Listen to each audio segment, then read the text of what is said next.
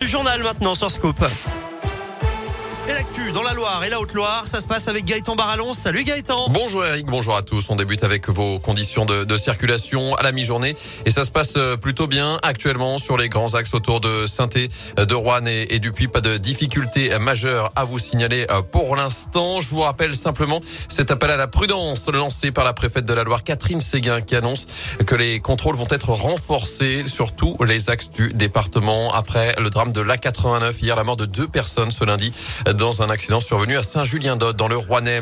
Et puis l'évacuation de la gendarmerie d'Andrézieux ce matin, rassurez-vous, c'était pour un exercice incendie aux côtés des pompiers de la Loire. À la une, la colère des patrons de discothèques. Les représentants du secteur sont reçus dès aujourd'hui par Alain Griset, le ministre délégué chargé des PME, aux côtés des représentants du secteur de l'événementiel, alors qu'ils vont devoir fermer leurs portes dès vendredi et ce, pour un mois. C'est l'une des annonces de Jean Castex hier, le nouveau tour de vis du gouvernement avant les fêtes de euh, fin d'année.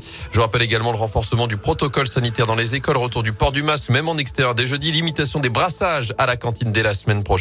Le télétravail est fortement encouragé deux à trois jours par semaine et la vaccination des plus de 65 ans est autorisée désormais euh, sans rendez-vous. Celle des 5-11 ans à risque débutera euh, le 15 décembre prochain. Dans l'actu également, Gaël Perdriau perd son titre de vice-président des Républicains. C'est le patron du parti, Christian Jacob, qui l'a annoncé euh, ce matin. Même chose pour Guillaume Pelletier, qui lui paye ses prises de position en faveur notamment de Éric Zemmour du candidat d'extrême droite pour la prochaine présidentielle. Gaël Perdriau, lui, euh, avait refusé notamment de voter lors du dernier congrès et de choisir entre Valérie Pécresse et Éric Ciotti.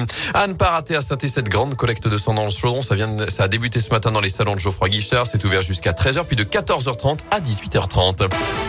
En foot, séance terminée à l'Etra, la première ce matin de Julien Sablé depuis sa nomination à la tête de la Saint-Etienne en tant qu'entraîneur intérimaire. Entraînement qui s'est déroulé à huis clos avec une petite vingtaine de joueurs sous les yeux d'un certain Loïc Perrin, nommé hier coordinateur sportif après l'éviction de Claude Puel.